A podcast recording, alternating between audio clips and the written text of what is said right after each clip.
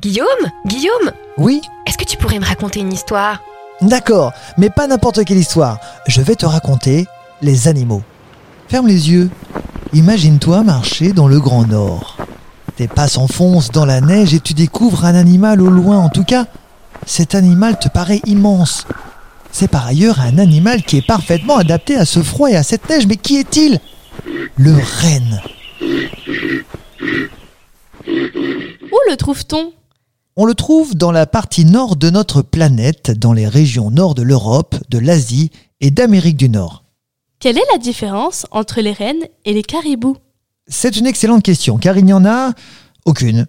Le renne, c'est un caribou, et vice-versa. En Europe, on l'appelle renne, et en Amérique du Nord, son nom est caribou. Ce surnom vient du nom indien Xalibou, qui signifie pelleteur. En effet, le caribou, ou renne, se sert de ses sabots comme une pelle pour creuser la neige et trouver de quoi manger. Pourquoi est-il si bien adapté au froid?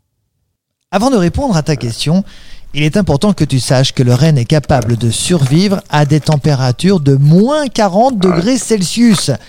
Et s'il résiste si bien au froid, c'est qu'il bénéficie d'une fourrure constituée de deux couches. La première, c'est un épais duvet de laine, et la seconde couche est renforcée par de longs poils creux qui retiennent l'air chaud. Autre chose, sa nourriture participe à la protection contre le froid.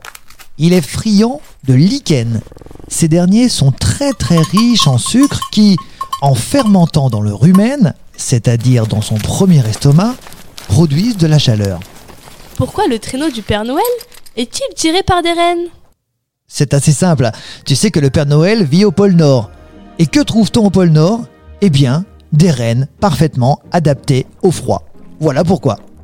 Pour la petite anecdote, c'est en 1821 que William Gilley a écrit un poème sur les rennes de notre cher Père Noël en décrivant ces animaux extraordinaires.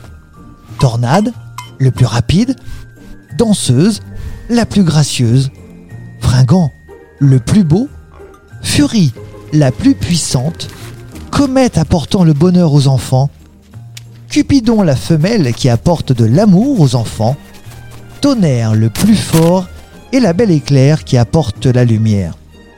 Et ce n'est que bien plus tard, en 1939 pour être précis, que naquit le célèbre Rudolf avec son nez rouge.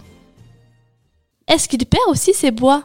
Et oui, comme chez les cerfs, le renne perd bien ses bois. En revanche, c'est le seul cervidé. Le cervidé est le nom de la grande famille où tu retrouves le cerf, la biche, le faon, le daim ou encore le chevreuil. Le seul cervidé donc chez qui les mâles et les femelles portent des bois. C'est vrai, tu as déjà vu une biche avec des bois? Maintenant, pour les reconnaître, sache que les bois des mâles sont plus développés que ceux des femelles, pouvant atteindre 1,50 m d'envergure et peser jusqu'à 10 kg.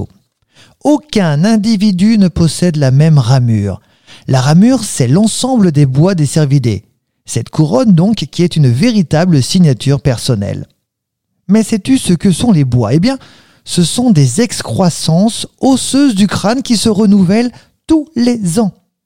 Au début de la repousse, ils sont recouverts de velours, une sorte de peau irriguée par de petits vaisseaux sanguins. Ce sont eux qui acheminent les substances nutritives nécessaires à la croissance de la ramure. Une fois la croissance terminée, le sang cesse de circuler. Le tissu se dessèche et se détache par lambeaux, dévoilant ainsi la nouvelle ramure.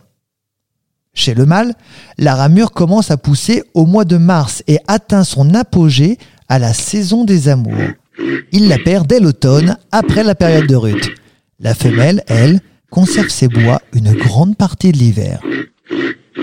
Ce podcast vous a été proposé par Radio Pitchoun et compté par Clara Moreno et Guillaume Covini. Merci pour votre écoute. On vous dit à bientôt pour de prochaines histoires.